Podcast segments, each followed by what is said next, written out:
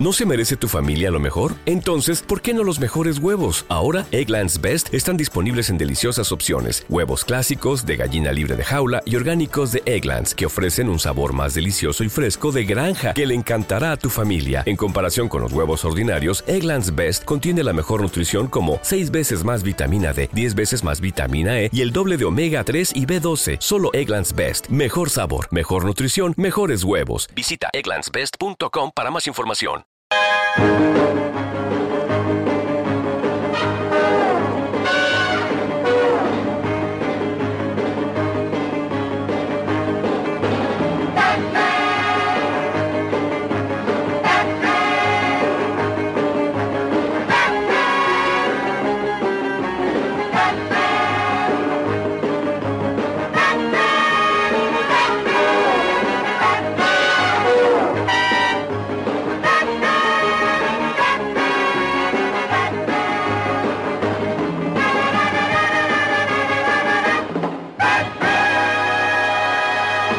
mi es un poquito distinto porque no es eh, el micro es diferente, no estamos en la situación normal, no tengo decisión de, de darle paso a Julián, ni de darle paso a Joan, ni de darle paso a Bravo, porque esta semana, como os comentamos la semana pasada, eh, fue un poquito complicado el, poder hacerlo, entonces eh, hemos decidido esta semana eh, colgaros aquel especial que en su momento grabamos en Monographic, que lo teníamos pendiente de emisión desde entonces, la verdad es que no lo habíamos puesto eh, todavía desde, desde aquel día, y hombre, yo creo que ya estaba bien, ¿no? De hecho, hay alguna de las cosas que comentamos que por fechas ya se nos han pasado tanto el, alguna de las cosas que comentamos después de Novelda como eh, del propio Unicomic, ¿no? que avanzábamos en este programa.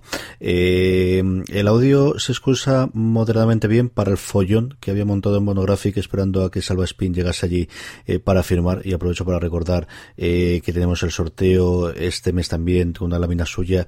por cierto que esta mañana, esta tarde que he estado en, la emisora le he dado a Sergio el, el, premio que le tocó la semana pasada, el mes pasado, perdóname, con el sorteo de la primera lámina de Salvaspin. Eh, ¿Qué más cosas? Nada, yo creo que quedó un programa muy divertido, muy entrañable. Yo me lo pasé mucho, muy bien haciéndolo, como os digo, lleno de gente. Oiréis gritos y, y cosas de fondo pero todos los filtros se quitaba mucho de la parte del de, de atrás, eh, se nos sonaba muy robótico. Entonces yo creo que honestamente no se oye mal del todo. Eh, me llevé el micro gordo, me llevé el, el, Blue, que es el mismo que hago ahora y con el que grabo siempre desde casa, y yo creo de verdad que no se oye nada mal. Eh, mil millones de gracias, eso sí, a nuestros invitados, eh, que nos voy a dar y así tenéis la sorpresa de lo que soy, pero sí especialmente a Violeta de la Casa de él, que estuvo con nosotros cubriendo el hueco de, de Julián Clemente desde el principio del programa y de verdad que quedó una cosa muy divertida y que espero que se repita, ¿no? Yo creo que fue un crossover muy, muy entretenido con la casa de él. Gracias a Transplant por patrocinar eh, una semana más y todo Postar FM. Gracias a todos nuestros mecenas que iba a leerlos hoy, pero yo creo que es mejor en el estudio que demos las gracias a todos cuando volvamos la semana que viene al programa normal, a todos aquellos que, que habéis sido mecenas de Slamberland y que habéis permitido que sigamos con el programa más allá del décimo episodio eh, y que nos habéis apoyado durante este acabado, recién acabado mes de abril. Eh, gracias a toda la gente que nos ayudáis también comprando desde Amazon, si sabéis, posta.fm barra Amazon y cualquier compra que hagáis, una pequeña comisión nos llega a nosotros y a vosotros os costará exactamente lo mismo. Y no me enrollo, que sabéis que es muy mío, os dejo ya con nuestro especial que grabamos en Monographic de Slamberland. Pues bienvenidos todos los que estéis oyendo esto en directo en, en, Monographic y a todos aquellos que estéis oyendo la posterioridad. Yo creo que este programa posiblemente lo hagamos para Semana Santa, la gente no lo oiga y lo colgaremos.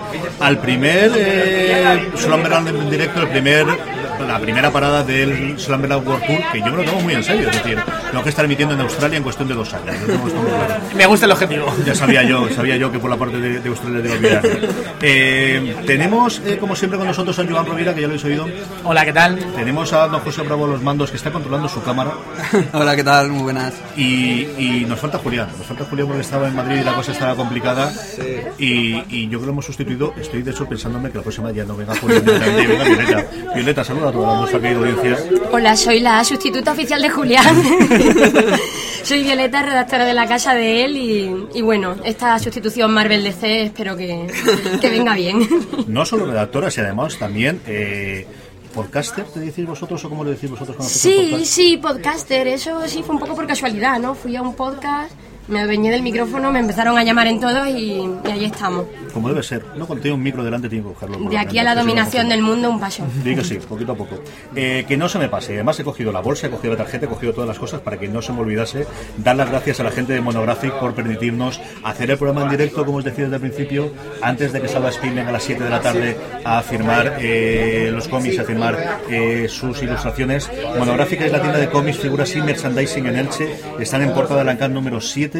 Aquellos que estéis fuera o que queráis ver todas las cosas por internet, blog.monographicscomics.com. Están en Facebook, están en Twitter, están hasta en Twenty, tío, qué modernos. En todo. Eh, eh, en las sonos, como siempre, lo pondremos eh, lo que tendréis. En el dispositivo donde estéis viendo, oyendo el programa, tendréis la dirección y si no, como siempre, en posta.fm tendréis todos los datos de Monographic, que es gente tremendamente maja que nos permite hacer estas cosas en directo. Una cosa insospechada. Em, como siempre en los programas, sabéis que normalmente siempre empezamos con el follow-up y con las noticias, pero yo creo que, hombre, ya que hacemos un directo, vamos a hacer una cosita especial. Y estando en una tienda de cómics, a mí se me ha ocurrido una ideita tonta. Bravo luego ha dado una buena idea, que es la que realmente tenía que ser, que es la de las recomendaciones. Pero que tratemos de recordar y de hablar de aquellas primeras veces en las que íbamos a una tienda de cómics y qué diferencia hay de lo que encontrábamos hace los años que sean y cada uno que cuente lo que sea y lo que encontramos ahora mismo alrededor nuestro porque ya te digo yo que las tiendas de cómic de mi juventud no eran como estas No, para nada. Joan, ¿qué recuerdas tú? Tú eras que te ha tenido como yo, ¿cuál es el primer recuerdo que tienes? Antes incluso yo recuerdo el kiosco, que era pequeña tienda porque no era el kiosco de calle, que era la tienda en, como en unos almacenes, pero galerías de alimentación, lo que era, pero al lado era un pequeño kiosco, pero que tenía su pequeño apartadito de cómic. Eso recuerdo muy de, de, además de la infancia. Mi abuelo los sábados me llevaba, a veces mi padre también o mi madre, pero sobre todo mi abuelo me llevaba a comprarme varias cositas. Supongo que en esa época sobre todo me compraría mis Patrulla X o mi Spiderman. Y luego nos llevaba a desayunar, a jugar a la maquinita y eso es me recuerdo sobre todo. Y luego pues en Alicante, pues eso, Ateneo es la que de repente ya no era comprar las 8 o 9 cosas que podías elegir, que tenías, que a veces no seguía la numeración, que no- nos pasaba mucho, que de repente faltaba algún número y ya cuando empezabas a buscar la- todas las colecciones ya te ibas a, cuando en Ateneo abrió, cuando estaba allí en Cigajeras, por Cigajeras ahora, y ibas a buscar ya las colecciones. Y me figuró, mi primera vez que me atracaron fue yendo a Ateneo. A mí también. En esa cuesta, A mí también. un atraco esto de eres un niño, ni, te amenazan, ni siquiera te sacan ningún objeto contundente, simplemente te dicen dame lo que tienes. Yo tenía la suerte, me lo había gastado todo ya y no querían tebeos, les parecía algo inútil. Entonces les di creo que 50 pesetas, que es lo que llevaba. Y eso, porque me lo había gastado todo ya en tebeos y alguna camiseta. Yo recuerdo que fue cuando Ateneo ya estaba al lado de autobuses, dos tíos a la altura de donde estaba la tienda de discos, que había, no me acuerdo cuál era, había dos o tres empresas, una de ellas, dos tíos con bicicleta y igual. Lo que pasa es que yo era grandote entonces, vieron que paseaba del este y no me llegaron a coger nada. Pero recuerdo, la, la primera vez que yo recuerdo que intentaron tragarme también fue para ir a Ateneo. Violeta, ¿tú qué recuerdas del primer sitio donde compraste cómics y luego de la primera librería ya en condiciones? Bueno, yo, yo tengo una triste y trágica historia en la que, claro, vosotros aquí, estos niños de la capital, que de pequeños se iban a Ateneo, madre mía, no saben lo que sufrí. Yo, yo no, yo soy de pueblo. yo soy de Chiclana, Cádiz, eh, en el que a día de hoy, un sitio precioso, ¿eh? gente buenísima, a día de hoy todavía no hay una librería de libros normales. hay una papelería con sección de libros, de tienda de cómics, ni hablamos. Cuando yo era pequeña había un kiosco y el kiosquero cada mes traía lo que le parecía. Este mes traía la patrulla X, tú te entusiasmabas y el mes que viene no había patrulla X, había Superman porque ese mes él estaba así de DC. Con lo cual nunca me enteré de nada de lo que pasaba en las series y me lo inventaba. Eh, sí, así fue.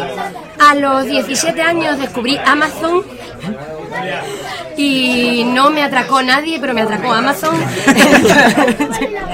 en todo lo que yo empecé a comprarme allí. Luego ya, pues sí, luego me fui a Sevilla, mm, descubrí que, oh, había tiendas de cómics, Cádiz Capital, y la primera tienda de cómics de cabecera que yo he tenido realmente ha sido Monographic, que es donde estamos ahora, porque, vamos, ya digo que en mi pueblo no hay, que en los sitios en los que he estado viviendo, pues he ido a la tienda de cómics, pero ahora que vivo en Elche, Monographic, que es mi segunda casa. A mí, Alberto y Alex me han adoptado. Yo me paso aquí la vida, hay gente que no sabe qué hacer y no sé, se va al bar o se va a tiendas de ropa, yo no sé qué hacer, me vengo monográfico. Y, y así, que me encanta. Bravo, ¿cómo fue tu primera relación? Eh, mi primera relación fue en, un, en los kioscos. O sea, antes de las tiendas de cómics, eh, los cómics se compraban en los kioscos. Y yo me acuerdo un kiosco que había antiguamente aquí en Elche, eh, se llama Kiosco Rubio, y era comprar los talleres de Mortadelo y Filemón. Empezar por ahí. Y me acuerdo todavía, tengo todavía, nah, ni- hace muchísimos años, ¿vale? Y tengo una ligera imagen todavía, o eso creo, creo tener, de, es- de comprar mi primer cómic de Batman, que fue, eh, si no recuerdo mal, Batman The Cult, y a lo mejor creo que era el número 3 o el 4, o sea, no era ni el 1, y lo compré no sé ni por qué. Bueno, a partir de ahí ya, imagínate, luego a partir de ahí ya visitar Ateneo también, la tienda, la primera tienda que tuvo, que eso era como un cusitril ahí, yo lo recuerdo como una mazmorra, y hoy, hoy en día, bueno, ya habéis visto lo que es Ateneo, es una meca de, de todo, de cómic, de merchandising, de figuras, de juegos de mesa, o sea, igual que esto, o son tiendas modernas, ¿sabes? Que aparte de cómics podemos encontrar, pues eso, todo lo que he mencionado, eh, mm, merchandising, todo lo que quieras, figuras, llaveros y juegos de mesa. Yo sobre además lo que comentaba Violeta, sí que me recuerdo sobre todo en Ateneo, ya, con- ya cuando bajaron a cerca de Como autobuses. sigamos hablando de Ateneo más, aquí nos echan. Eh, ¿eh? es verdad, eso creo que es Me recuerdo de una tienda especializada. es el que decía, lo de pasarte horas ojeando por una parte un montón de TVOs, que ojeabas un poquito, este que te quiere llevar, juegos de rol, y empezabas a, cuanto más hubo ese momento de boom, y empezabas a mirarte, que yo prácticamente, me antes de comprártelo, cada sábado ibas, te, te leías un par de capítulos de, de que iba a ir y dices, va, ya me ha convencido, ya, ya creo que este juego me lo puedo llevar. Igual que los TVOs, que ojeabas un poquito. Y sí, el decir, ¿qué hago esta tarde de viernes? ¿Qué hago esta tarde de sábado? Pues me voy a la tienda especializada, por ejemplo, Monográfica es una tienda estupendo y te pasas la, la tarde mirando, ojeando, charlando con la gente de allí, que donde además mola mucho el ambiente que te encuentras en estos sitios de, con la gente con la que compartes gusto. que es el que- punto de encuentro, es el punto de encuentro para generación y es cierto que yo creo que todos hemos tenido ese donde encontrabas con los amigos. Es lo mejor de estas tiendas realmente, no, no es tanto el sitio el que vas a comprar, porque si fuera eso todos compraríamos online y estaríamos en casa y ya. Lo, lo verdaderamente bueno de ir a este tipo de tiendas es el ambiente. ¿A quién no le gusta ir a una tienda a mirar? A- es- es porno para frikis, o sea, a mirar lomos de cómics, a mirar portadas, a mirar las novedades y eso, y a encontrarte gente con la que vas hablando. Es inevitable quién no es amigo del dueño o del dependiente de su tienda de cómics habitual, todos. Y al final hay gente que la conoces de verla en la tienda de cómics, que no la conoces de otra cosa. Eso es lo bonito. Yo recuerdo, claro, es que mi padre era muy friki cuando todavía no podía ser friki, ¿no? Entonces, ¿qué me introdujo a mí en los cómics? Mi señor padre, que tenía, para empezar, pues todo lo que se había publicado en España, todo el cómic europeo, es cierto que él nunca ha sido de cómic americano y no tiene que ser de superhéroes, pero mi padre compraba el Víbora, compraba eh, todas, el jueves, yo lo he contado 800 veces, pero la única persona que hay conciencia, según dicen el jueves, que tenga todos los números del jueves desde el número uno en España es mi padre. Entonces, este tipo de cosas extrañas, quieras que no te marcan y te みたい Yo recuerdo que mi padre comprarme cómics en el kiosco, porque siempre ha sido de kiosco, y mira que tenía suscripciones, pero él compraba en un kiosco toda la vida. Y mi abuelo, mi abuelo paterno, sí que algunas veces, algo parecido a lo que, he contado, lo que habéis contado antes, eh, de llevarnos al pasear y al desayuno que ha contado Joan.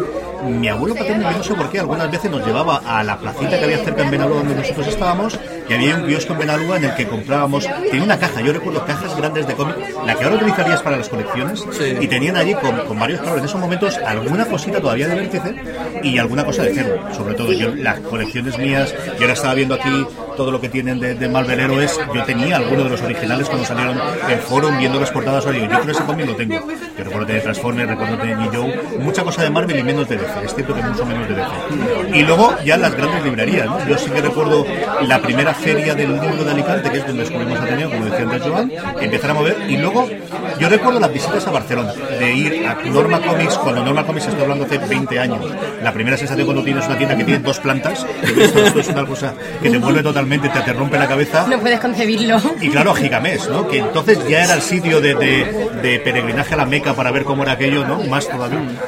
Distinto de lo que es a día de hoy, ¿no? que ya es otra cosa y además lo de Juego de Tronos que la ha podido llevar alrededor de la editorial, pero era sitio de peregrinaje, ¿no? Y cuando Alejo Cuervo era una cosa que, bueno, lo veías ahí porque estaba vendiendo y claro, es que, es era Alejo el dueño de la tienda y lo veías, ¿no? Y yo sé recuerdo alguna cosa de estas. ¿Qué sensación tenéis sobre las tiendas ahora eh, de cómo cambiaron del principio? Violeta es más reciente en la incorporación, pero las tiendas de cómo las recordábamos al el primer contacto que tenemos a lo que hoy día de hoy, en 2017, lo que tenemos alrededor, ¿no? Simplemente. Aquí varias cosas, ¿no? No había tanta chiquillería, no había tantas mujeres. O sea, te va a ofender, no, yo es totalmente cierto. Es decir, rol era una cosa mucho más masculina que los juegos de mesa que ahora quizás la han sustituido, que es una cosa que prácticamente todos los usos pueden jugar exactamente igual. El manga ha traído muchísimo mujer para que lea el mundo del cómic y yo creo que la evolución de lo que tiene el superhéroe. Empieza a haber superheroínas atractivas. Hablábamos de Mrs. Marvel hace nada, es un cómic que a mí me encanta y yo creo que si yo fuese mujer, me- no es que me encantase, es que me- mm, yo espero que mis hijas crezcan un poquito más para que lo puedan leer. Ya era hora de que pasara. A mí a, a mí a veces me sigue pasando en algunas tiendas de, de cómic. Es verdad que cada vez se nota que, hay más chicas, pero de bueno, que entras en una tienda de cómic te miran raro. Y te hacen preguntas raras, ¿no? Como, eh, ¿puedo ayudarte? ¿Estás buscando un regalo para tu novio o algo? No, no, estoy mirando. Bueno, pero si quieres te explico, ¿no? Y al rato le tienes que soltar así un párrafo, un párrafo pedante, la verdad, para que entonces pues el chico de la tienda te diga, ¡ah! Que tú lees cómics y lo tienes como que demostrar. Todavía tenemos un poquito ese hándicap, ¿eh? Pero sí que es verdad que cada vez hay más, hay más chicas y es más normal. Yo mirando aquí, hombre, no el 50%, pero tengo una, dos, tres, cuatro, cinco, hay aquí en la caja. Y es una cosa de verdad. ¿Tú recuerdas, Joan, esto en No, no, yo, yo creo que en ese sentido sí que es avanzado. Toda, todos los universos, sea Marvel DC o todo el cómic, sí que ha ampliado un poco. Yo creo que se han dado cuenta que si haces una cosa que guste tanto chicos como chicas, a, los chicos nos va a gustar también, igual que a las chicas les podía gustar, pero es verdad que había una, una gama de cómics muy masculinizadas y muy pensando solo en chicos y de repente han dicho, no, vamos a hacer cosas que gusten a cualquier persona. Pero bueno, todavía cuesta, todavía siguen estos estereotipos de, que las chicas solo van a comprarle a, a sus novios, pero bueno, yo creo que sí que es avanzado. Como has dicho antes, el manga, todo eso sí que, sí que ayuda, pero yo más mixto. Sí, es- eh, de hecho es que ha cambiado en todo. El- es verdad que el mundo de los superhéroes, sobre todo, siempre ha sido muy masculino, siempre ha sido a ver quién era el más macho, eh, siempre ese concepto, ¿vale? Ese concepto del héroe masculino ya no existe. De hecho, el ejemplo más claro lo podemos ver en el cine en Star Wars, ¿no? El, el concepto de, de kilo, o sea, de perdón, de. De rey. de rey es, es un concepto ya que está extendido en Marvel, está extendido en, en todo el universo de superhéroes y el universo de ficción. Y es algo que, que hacía falta ya de verdad. Esta vez sí que de verdad con, con una cosa tan grande con esta como Star Wars se ha- no, no- no han sido ellos los primeros que lo han puesto, pero sí los que lo han ya asentado de alguna manera. Y ha cambiado todo, todo. O sea, ya no es una cuestión de solamente de hombres. Y también es verdad que lo que decía también de los juegos de mesa, creo que también ha traído mucho público de todos, de todos los géneros. Es una cosa ya que no es, no como antes, sí que eh, me ha gustado mucho lo que has dicho antes del tema de los juegos de rol. Los juegos de rol yo me acuerdo cuando empecé también, cuando íbamos a Ateneo, sí que parecía una cosa de, de- de hombres y de hombres con problemas De, de integración Sí, de social. integración social, directamente. O sea, chungo, yo, era, yo era uno de esos, por eso lo puedo decir, ¿vale? No, Justo, no estamos faltando a nadie porque no hemos sido todos. entonces no pasa nada. Pero, pero claro, ahora ya con los juegos de mesa ya son juegos familiares donde tú juegas todo el mundo y donde juegan niños eh, mayores y, bueno, es una cosa ya de no sin género eh, directamente, ¿sabes? Más cosas que mí me llaman la atención es la iluminación. Yo no recuerdo que sea tan clara esa que tenían las, las, las aquellas tiendas. Y luego la eh, decoración, ¿no? El, el hecho de que sea atractivo. Yo sí recuerdo siempre tener la escultura o tener alguna figurita que vayas a tener, pero desde luego ni de lejos la decoración que puede tener aquí monográfico con el, con el dragón de, de, de bola de drag, que es impresionante el que tienes aquí en toda la tienda. El cuidado del detalle de, de la parte de los escaparates, que antes había, pero tampoco yo creo que tanto. Y la otra es el merchandising, ¿no? La cantidad de merchandising alrededor que hay, eso que también evidentemente es que se fabrique. Si no se fabricaba y no era fácil de encontrar, era más complicado. Pero todo el negocio alrededor de lo que es puramente el cómic de papel, sea en lapa o sea en tomo, que se genera alrededor de de cómic, ¿no? Lo que ha influenciado el cine para eso, lo que ha influenciado el que empieces a tener muchísimas más licencias para funcionar. Yo no recuerdo que eso estuviese antes, ¿verdad? ¿No recuerdas? No, yo creo, pues hablamos de, algunas librerías, era como mucho más solo el TVO. Bueno, también hay que hablar las propias camisetas. Antes estábamos siempre esperando la camiseta que que te llegaba de Estados Unidos de importación. Ahora el merchandising está generalizado, todas las empresas españolas están apostando por hacer merchandising, sean de ropa y por supuesto las de juguetes. Y eso ha hecho que la decoración, que el ambiente, que la gente venga a buscar muchos detallitos distintos y sea como más completo. Antes era como vete solo a buscar la- los cómics antiguos, la revista, las novedades y ahora yo creo que se hace todo un poco más atractivo. Además ese perfil de friki que hablábamos antes, ahora ya, es un- ya somos parte de, de todavía minoritaria, pero parte de la cultura general. Sí, aparte yo creo que si le preguntas a cualquier eh, propietario de una tienda de, de cómics, te va a decir que vive del merchandising. O sea, cualquiera que te esté sincero un poco, va a ser... Eso hay que coger ahora los dueños no tienen Sí, de cómics. también, ahora preguntaremos, Esa es una cosa que a mí siempre me hace tengo interés. No sé si entrará en el cálculo hecho, pero Yo creo que es la parte buena y la mala del merchant. O sea, es decir, yo también he notado ese cambio. Las primeras tiendas de cómics que visité, pues las recuerdo como lugares más oscuros, más polvorientos, más antro, ¿no? Y no en el mal sentido porque eran sitios que me gustaban, pero más, más tipo antro. Y ahora es una cosa colorida, bonita. Como un gueto para pocos. Eh, el merchant, bueno, pues por suerte o por desgracia, por desgracia porque bueno, a mí me gustaría que se vendiera más cómic, que realmente se leyera más cómic, pero por suerte porque oye, si la venta de merchant ayuda a que haya más tiendas de cómics y que esas tiendas de cómics no tengan Sí, que claro. cerrar, que eso es tristísimo, sino que sigan adelante gracias a eso, pues bienvenido sea. Yo soy consumidor de merchandising, ¿sabes? Sí. Y no me avergüenzo de eso. hecho, mi casa parece un, no sé, una exposición de figuritas, ¿sabes? Una segunda tienda. Sí, podrías, abrir tu casa sí, sí, sí. Y luego sobre todo no había Funko Pop, que era la gran. Eso es. Yo, oye, ¿viste? ahí, ahí no Eh, estoy... yo tengo que calcular los metros cuadrados dedicados a figuritas de Funko en las tiendas de cómic a día de hoy. Qué grandísimo invento, de verdad. Le merece todo el dinero que gane el hombre que se le ocurrió. Yo confieso que tengo una, ¿eh? Y es monísima, ¿eh? Tengo el Groot de los Guardianes de la Galaxia y confieso que he caído también. Yo tengo de Breaking Bad, porque empecé a hacer y digo, voy a, voy a seleccionar, porque si no tiro todo. Le compré a Lorena, mi mujer tiene todas las de Hijos de la Anarquía, porque es la macarra de la casa, y yo tengo las de Breaking Bad, tengo las de estas, y ahora me falta que van a salir las chicas de oro. Y ese tengo Ah, un ostras, problema, sí porque que sí que es muy probable que... ¿Cuántas figuras tienes tú, Joan? De, esa- ninguna. de esas ninguna, aunque tengo toda en lista las de, de Hell Hell Picture Show, que son las que me tengo que comprar todos. Encontré no hace mucho figuras de, de Hell Kit del 25 aniversario, que salieron muy poquitas, y las encontré por internet y nos las compramos. Y de estas tengo vistas la de todas las de todos los personajes de Hell Kit y esa caerá, esa tiene que venir. Yo, de Funko no tengo, es que de hecho no me gustan, creo que está un poco... so- A mí personalmente no me gusta porque está sobreexplotado el No tema de... corazón, no, no, no puede ser. Soy más, soy más fan de las figuras más realistas, más agresivas, ¿sabes? Eh, estas así más rollo chivis, ¿o? se llaman chivis, ¿no? No sé. Eh, Sí, el, concepto Yo de también soy fan de las figuras más realistas. A mí me encanta Cotobuquilla. Sí, sí, sí. Y tengo mi, mi Batman y le tengo el ojo echado a una Wonder Woman que tienen por aquí por la tienda. No sé ahora mismo dónde, pero la tienen. Pero a veces veo una Funko y la miro a, los ojitos y veo esos personajes de Firefly. Y ese, ese, ese- Voldemort entre inquietante y tierno. Y no, no me Sí, puedo lo que sí han conseguido lo de Funko, y soy que es verdad que han hecho figuras de las que no habían figuras. Entonces, eh, han todo ya, o sea, ya no sé qué, qué licencia les falta. Entonces, sí que es verdad que figuras que, como has dicho antes, yo, por ejemplo, de, de Hijos de la Anarquía, además, yo no he visto figuras de, de, de otro Hay tipo. algunas, pero muy malas. Sí, claro. Yo vi eh, unas cuantas y no me gustaron nada. Sí estaban chulas si te gusta el mundo de las motos, las figuritas pequeñas de las motos, de réplica de las distintas motos que llevan ellos, esas no están mal. Pero las figuras de personaje no. A mí me está que me digas eso, sí, con lo, con lo fan que tú eres del Crossmaster con todas las gente de cabezones, que no te gusten Ya, estas, tío. es que, ya, pero bueno, una cosa, Crossmaster como juego es una pasada. Eso pues, ya hablaremos de Crossmaster otro día digo, en otro programa. Pero sí que es verdad que el concepto cabezón, no es por nada, o sea, al principio hacían gracia, pero es que ahora ya es como, son todo cabezones. ¿sabes? Ya, me, me- Ya parece que todo tiene ya, que ser. tienen que- son todo cabezones, que tienen todavía su encanto y demás, sí, es verdad, y que como regalos son una cosa muy, muy socorrida, ¿sabes? Yo he utilizado la palabra socorrida como mi abuela. Yo es que estoy mirando el, el suéter aquel de Totoro y me está llamando porque además es doble XL y no es tan fácil encontrar y no sé yo cómo va a acabar. Yo, tengo tengo un- uno de aquí, de Totoro. Yo tengo un problema con las tiendas especializadas que intento no ir mucho porque como entre a una siempre me tengo que llevar algo y empieza económicamente a ser un problema. Por eso intento evitarlo, porque como no me manejo en internet, no compro tanto en internet. Entonces es llegar a una tienda especializada y, de, y, y querer llevármelo todo. Ya, ya, ya me he guardado un par de cosas aquí en Monographic para llevarme cuando nos vayamos. Yo creo que podríamos hablar ya de recomendaciones y podríamos ver, está bien porque Bravo tiene siete, ahí estás en el listado, ahí.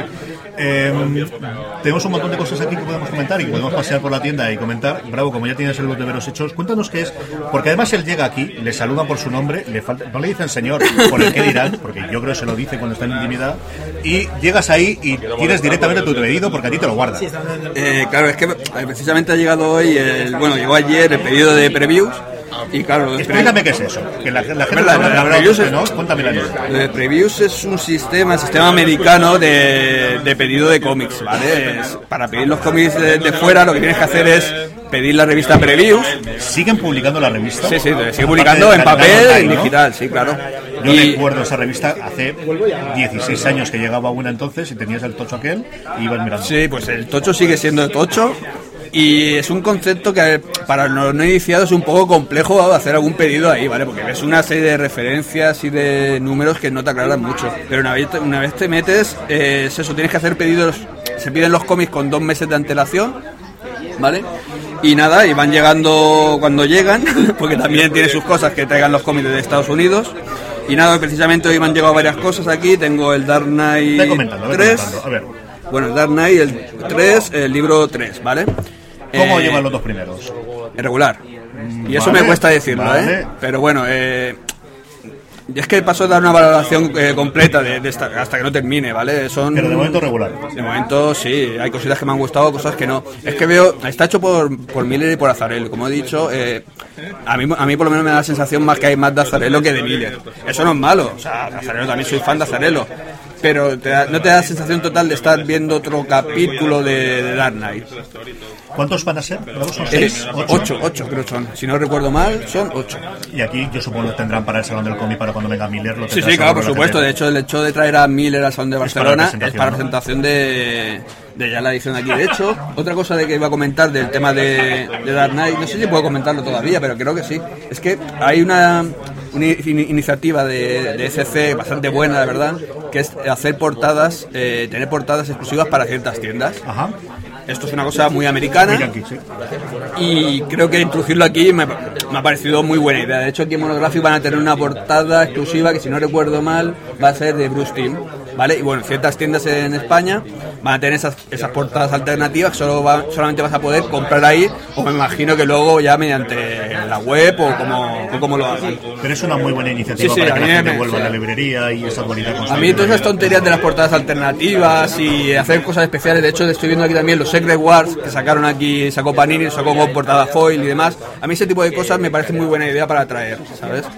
Eh, y luego aparte, eh, habemos los tontos como yo que compramos las distintas portadas, ¿sabes? Cuando sacan portadas alternativas, compras el normal, compras la portada alternativa y compras la otra portada alternativa. Has comprado el mismo cómic, pues tres, cuatro o más veces. Yo voy a intentar comprar todas las del Dark Knight 3, Sí, lo que de, diga, hecho. sí, sí. Yo solo recuerdo el X-Men de Jim Lee de los 90, de tener, yo creo que tenía 7, puede ser, o eran 5 Cinco, y luego cinco. la que tenía todas, ¿no? Cinco en total creo que era, era la, cada una de las que eh, las conectaba, las connecting variant que llamas, que las conectas y hace la portada grande, y una que venía ya que es desplegable, que venía ya es la recuerdo. Yo no recuerdo que si la compré toda, pero seguro la es que desplegable. eso fue uno de los inicios, un de de los puntos clave en la historia de, de las portadas alternativas del mundo del cómic.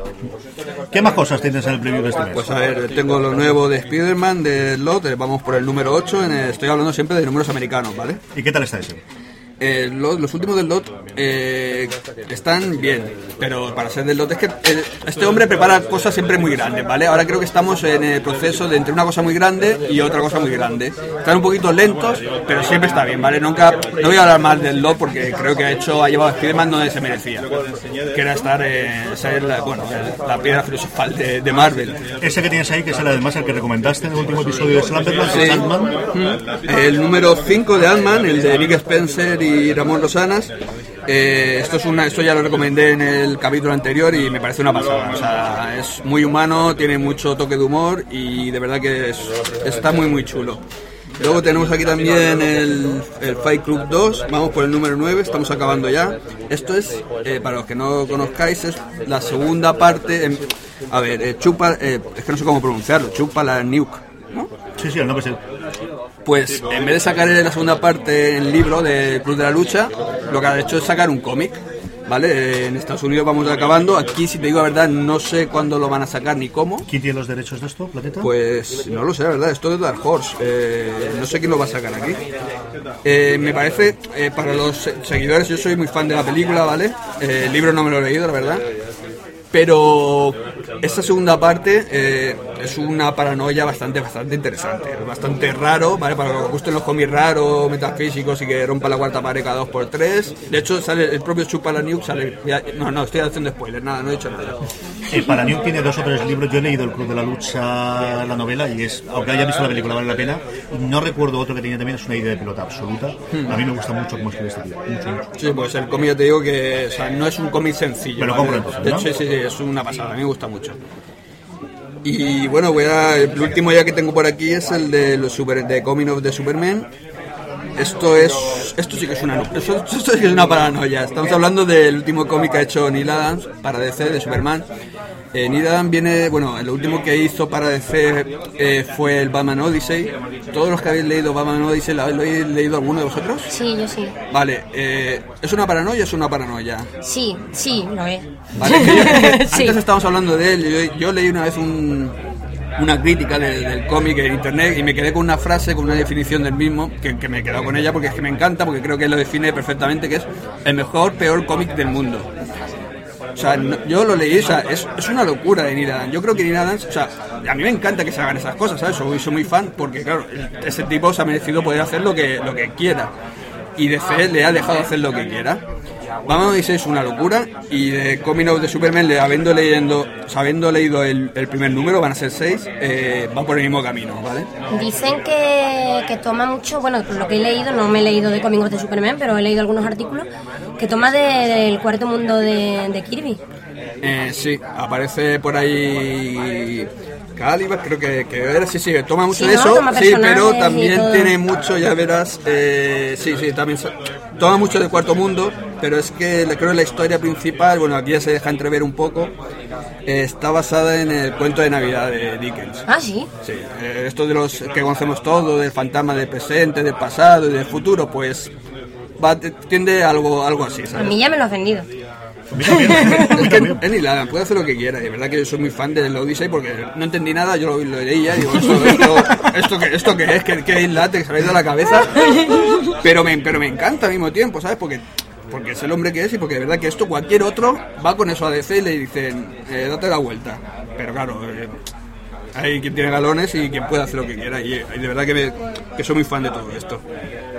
Doña Rovira, ¿qué, qué has encontrado entre, entre las estanterías de, He encontrado de para recomendar? así un montón de cosas. Esto más que recomendación es mm, contar primero la parte de anécdota que me, que me ha hecho gracia y bueno, re- recomendarlo también. Simplemente me he encontrado uno de los tomos de Caballero Luna, el número uno, que recopila un montón de historias. Dentro de la línea Marvel Heroes, que es esta que edita Patini en tapadura. Exacto. Bonito, bonito, donde los hayas.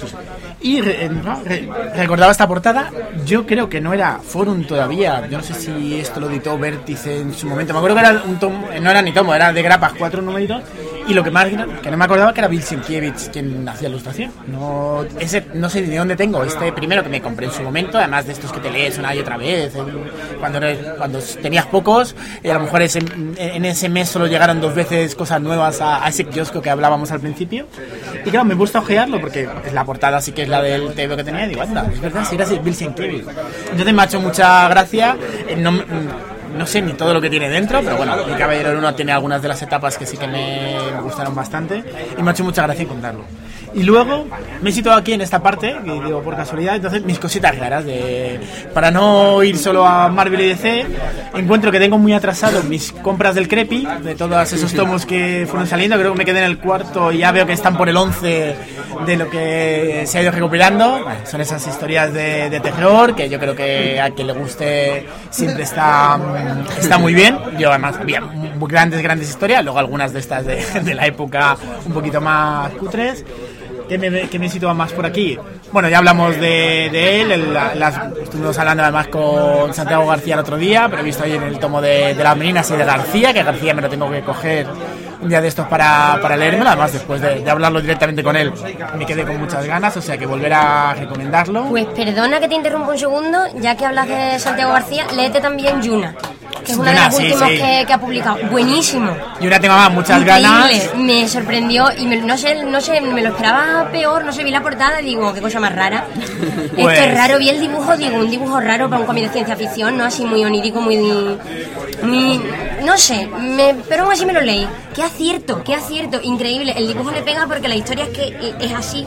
Pues, mira, novedades. Sí que tenemos confirmado que Juaco presentará a Yuna y estamos intentando que Santiago pueda acompañar. Lo que pasa es que con en Unicomic, me en Unicomic, para Unicomic que a, final- a mediados de abril, Juaco presentará a Yuna y si Santiago, porque tiene la agenda, parece ser, como con estas cosas del premio nacional, hace que la agenda se multiplica y aparte de, eh, esto de trabajar de traductor, de guionista y de teórico hace que sea más difícil, pero bueno, Juaco sí que nos ha dicho que por supuesto eh, no se puede negar a, a- a invitarlo, entonces lo presentará, o sea, no, lo, lo tengo pendiente para leérmelo para cuando venga Juaco, o sea que sí que tengo muchas ganas de, de Yuna porque además me habían hablado de eso, Juaco tiene un estilo muy personal y la gente no sabía cómo iba a encajar y todo el mundo me ha hablado muy bien, muy bien de que el, el encaje del dibujo está perfecto. Pero vamos a ver, ¿cuándo es Unicomio? Vamos a hacer un poco de difusión. Venga, vamos a empezar. ¿Qué es Unicomio? ¿Cuándo es? ¿Dónde es? Pues mira, vamos a aprovechar un poco de difusión. 14, 15 y 16 de abril eh, son las jornadas del cómic de la Universidad de Alicante, que estas son ya son 14 ediciones, o sea que somos los más veteranos de- del País Valenciano, o sea que ahí sí que estamos muy contentos. Estamos terminando de cerrar el programa porque este año no termina la gente de, de cuadrar a gente, así que cuando lo tengamos más o menos en una, en una o dos semanas a, a todas las redes sociales ya, ya estará colgado el programa.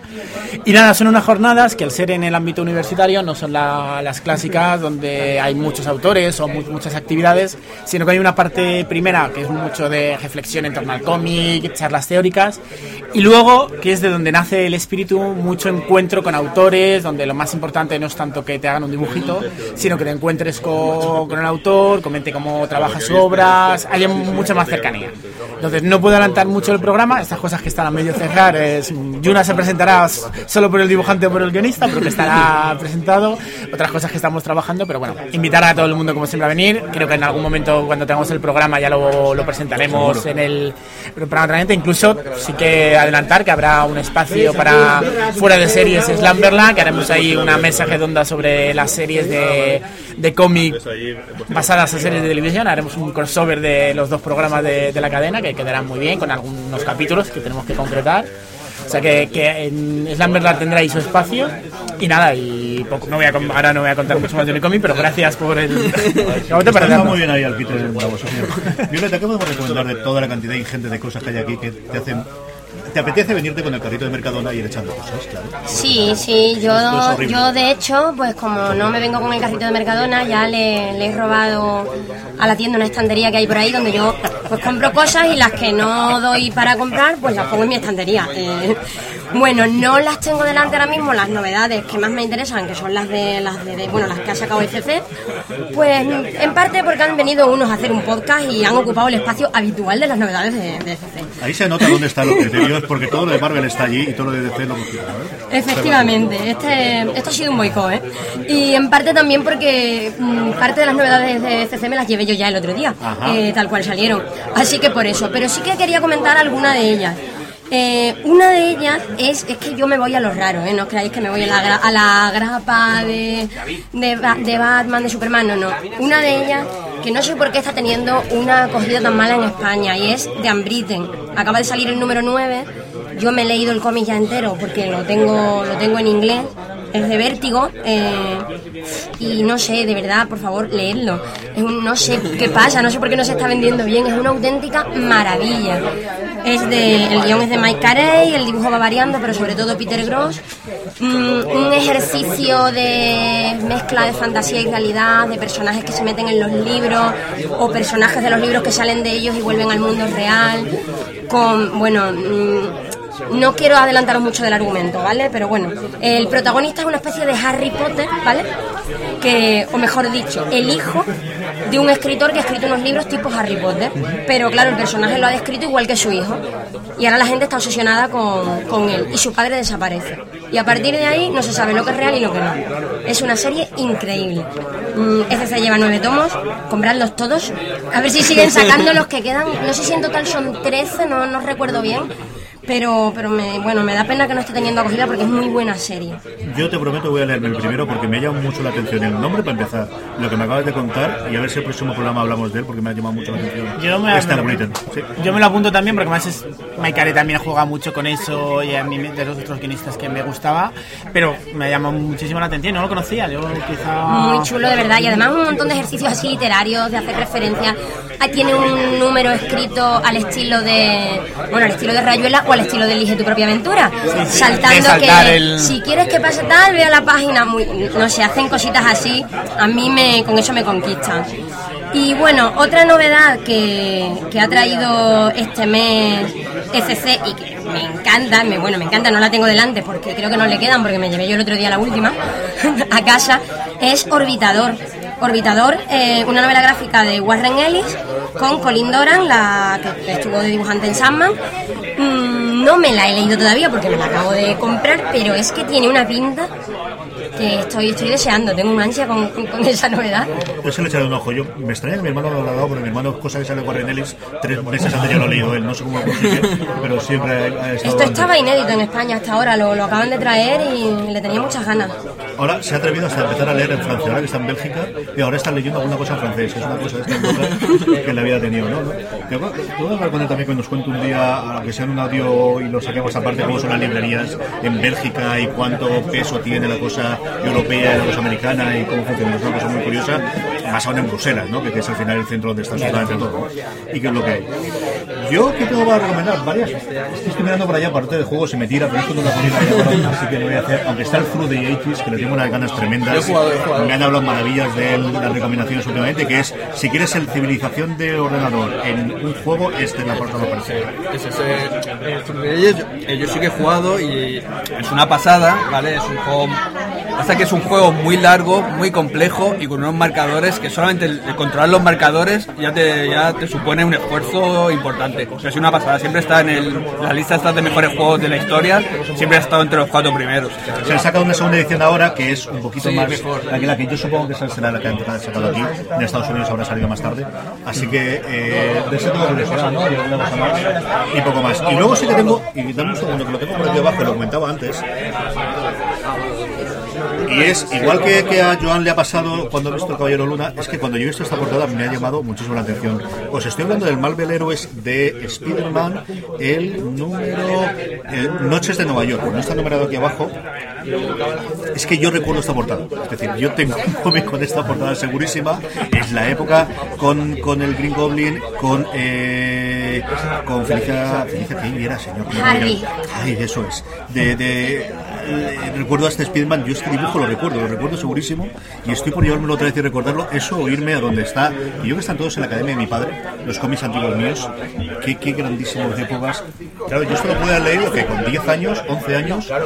¿Qué, qué me estás cogiendo, Bravo? ¿Qué hecho ahora? Cuéntame, ¿qué es eso? Es que has terminado de hablar ya de. Sí, sí, sí. es que quería nombrar eso porque lo he visto y no, no- no puedo evitarlo. Eh, esto es lo que debería de ser el universo de fe a día de hoy. 52, no, ni 52, no, no. La, la serie 52, que fue eh, después de Crisis Infinita, puede ser. Es que hay muchas crisis ya, me, no, pero sí, después de Crisis Infinita aparece, eh, apareció una serie, 52, fueron 52 números en su momento. Aquí está editado por, por ECC, en, son dos o tres volúmenes, la verdad. Cuatro, no- cuatro. Cuatro volúmenes. Pero merecen la pena. Esto para mí es el, la, la punta de la pirámide, lo- el, me- el mejor momento del universo de fe como universo fue este. Aquí no, no está, aquí no sale, no aparece Batman, no aparece Superman, no aparece Wonder Woman, están, están fuera. Y, trabajan todo el resto de personajes, personajes que se supone son secundarios y que, y que aquí pues, tienen toda la importancia y ayudan a crear un universo que debería de ser y dejar de ser solamente Gotham. Ahí lo dejo. A mí ese rollo de los secundarios en los protagonistas es una cosa que siempre me ha gustado en literatura y en series. Yo he hablado varias veces, hay un episodio de la nueva generación de Star Trek que se llama Lower Decks, que eh, combina, se hace desde el punto de vista de gente que trabaja en los puentes inferiores. Y es uno de los mejores episodios de cuando ya vieron que la serie acababa y querían hacer aquella. Yo creo que se juntó en la mesa de guionistas de que hemos querido hacer siempre y nunca hemos podido hacer, ahora que ya la séptima temporada va a ser la última. Y es un episodio en el cual los personajes principales salen de vez en cuando porque se cruzan con ellos, siempre una óptica distinta a la que estás acostumbrado de verlo en la serie. Y es uno de los es un episodio durísimo, es de los pocos episodios en los que no se cortan un pelo, cosa que después en, en Espacio de Nueve haría mucho más, pero que todavía no ocurría en, en, la nueva generación. De verdad que a mí es uno de esos episodios que además tengo ganas de volver porque lo he recomendado en dos programas distintos en cuestión de un mes. Eh, a mí me encantó ese Lower es una cosa y es algo que me gusta mucho el cómo los secundarios los trasladas y, y los pones. Sí, es lo que, de lo que estábamos hablando antes también. O sea, creo que al, utilizar secundarios tienen, tienen más libertad para hacer cosas. Y cuando tienes libertad, haces cosas, mejores cosas. Es así, o sea, no están tan controlados. Eh, No tan entonces- encasillado el personaje Claro, que a veces eh, no te puedes salir del esto si no te permite mucho más. Claro, el hecho de que Batman de repente, pues no sé, que, que mate a alguien o que sea gay o que no sé, cualquier cosa, ¿sabes? Eh, pues tendrás que pedir permiso a todas las esferas de F y con los secundarios pues simplemente pues lo matas, pues uno menos, ya aparecerá otra vez, ¿sabes? Y el 52 los trabaja muy bien, aparte tenían una, una serie de autores increíbles, entre ellos estaba Grant Morrison en sus mejores momentos y a mí de verdad, o sea, para mí creo que es lo mejor que ido de, de en toda su historia, porque de verdad recrea un universo con, mil matices, con, con temas políticos, temas sociales, eh, me parece una chulada de verdad. Muy bien, pues va siendo más o menos la hora, a Salva está ahora mismo a firmar, así que Estamos- si queréis algo, sí, sí, todos vosotros. ¿En ese momento? Bueno, tenemos aquí a Pedro. Pedro es uno, bueno, ahora mismo es el, el capitán ¿no? del barco de Novelda Comic. Muy buenas. Y nada, queremos que nos hablaras un poco, ya que estás aquí, de, de, de Novelda Comic, que cómo surgió, cómo, de a dónde vais, qué vais a hacer, cuándo lo tenéis, bueno, un poquito de, de Bueno, historia. pues eh, la Asociación de Lectores de Cómics de que empezó hace ya unos 6-7 años, en un grupo de, aficionados al mundo del cómic que se dieron cuenta que en la, localidad de Novelda no se movía apenas este tipo de cultura. Y entonces, fijándose en otras otros tipos de jornadas, como pueden ser bien Unicomic, como ha hablado antes Joan, que estaba aquí poniendo la oreja, o a lo mejor Carmona o, o Avilés, pues intentaron hacer algo así, un encuentro con autores más próximo. Y bueno, de momento estamos ya por la sexta edición que realizamos este año y va bastante bien. Han venido autores de, Marvel, bueno, Salva Espinas tú ha estado ya un par de veces, hemos tenido también a Fernando Danino, Miguel Ángel Sepúlveda, a Julián Clemente, que es el editor de Marvel en España. Y la verdad es que no- acabamos siempre, después de todos estos años, hemos acabado bastante contentos con todos los autores, porque siempre que, que vienen, pues más, más el trato familiar entre unos y otros, de esto de oh, tomarse unas cervezas o tal, y luego una charlita. Y la verdad es que súper contentos. ¿Qué nos puedes contar de la edición de 2016? ¿Qué tenéis pensado? ¿Qué fechas serán? Pues para 2016, antes estamos montando el Salón del Manga de Novelda, que va a ser ahora el 7 y el 8 de, mayo. Pero para este año estamos barajando varios autores, ya a ver qué, qué presupuestos también tenemos, porque siempre el mayor quebradero de cabeza para estas cosas. Y después ya de- depende de lo que veamos, pero yo que sé, autores que me gustaría traer, un millón, yo que sé, Pascual Ferry, a, a Ja, o yo que sé, a Frank Miller, ya nos ponemos a venir. Ya que Ya que viene. viene. Ya que viene para España, pues que se quede un poquito más. Bueno, yo sí que he estado, yo he estado en Novelda Comic un par de veces y es, es, es una pasada, ¿vale? Son una jornada gastronómica, ¿no? Lo Sí. Eso, eso me dijisteis El- vosotros. El ayuntamiento o sea, nos, nos- nos define como jornadas gastronómicas de cómic. Vale, es, es una cosa muy pequeñita, muy muy bonita, porque o no, es, no es como un evento esto multi- multitudinario donde no puedes hablar con los autores, donde no puedes, ¿sabes? Donde tienes que estar todo súper controlado.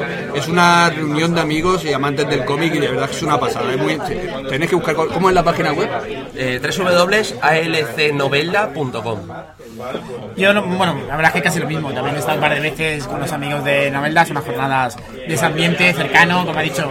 Eh, nosotros en Unicomic al final te vas mucho a la parte académica, universitaria, que es también lo que nos define y te marca, pero que ese estilo que era con el que empezó Unicomic nos encanta. Es donde estás ahí cercano, donde tienes autores de todo tipo, donde pues eso, te sientas a tomar una cerveza, tiene el ambiente de las cervecitas a- Claro, cuando te juntas allí, te vas a comer luego con los otros autores, unas charlitas, gente... eh, ya nos vamos prestando autores mutuamente exactamente. De, oye, pásame el teléfono que he visto que el año pasado ha venido tal. Igualmente, oye, pues pásame. O sea, que, que son unas jornadas ahí con las que nos sentamos muy a gusto. Y además con Unicomic siempre, siempre hemos tenido muy buena relación por eso. Es que no- siempre al final acabamos yendo unos a, unos a otros y nos lo pasamos muy bien siempre juntos. Muy bien, pues estaremos atentos a cuando es la próxima edición. Yo, desde luego, sí me apetece muchísimo acercarme. Ahora que he vuelto a, a leer cómic, leche, pues al menos acercarme a estas cosas también. ¿no? Siempre serás bienvenido. Muchas gracias, muchas gracias. Quería aprovechar, Vicente, vente también. Tenemos un montón de invitados. También tenemos un invitado. Aprovechando que, que lo he visto aquí por la, la tienda, Vicente Damián, él es autor de, de cómic, creo que tanto los amigos de Novelda como nosotros lo hemos tenido Sí, por sí. aquí. Entonces, aprovechando que te hemos cogido aquí en la tienda, pues nada, preguntarte qué estás trabajando últimamente. Bueno, pues, Ah, bueno, esta sí, el cauterizador ya la tengo. Pero bueno, habla también de, de esta obra que, que te llevó mucho trabajo que saliera, pero que está muy, muy bien. Bueno, muchas gracias. Buenas tardes. Eh, a ver, la, obra que tienes en la mano, el, el cauterizador es el, único trabajo que tengo de momento publicado de cómic. Y es un trabajo que salió con la editorial libros.com a través de una financiación por crowdfunding. Es una editorial que trabaja exclusivamente mediante este sistema. Y bueno, eh, esto salió porque me presenté a un concurso, primer concurso que presentaba la, de la editorial, eh, o sea, primer concurso de libros.com, eh, que hacía de cómic y quedé finalista, bueno, y a partir de ahí pues entré en toda la campaña de crowdfunding y al final se, se publicó. Es un cómic que, que, bueno, no sé, yo es que no sé, yo me pregunto y no sé decir de- bien de qué va. No sé si, si la gente que lo ha leído igual me puede echar una mano. Bueno, A ver, os comento. Eh, lo digo porque, porque bueno, no sé bien en qué género englobarlo, pero trata de lo siguiente. Hay un grupo, el cómic empieza de la siguiente manera. Hay un grupo de especialistas dentro del campo de la salud mental que están eh, tratando el caso de una persona que tiene una enfermedad mental crónica y que no remite bajo ningún tipo de tratamiento.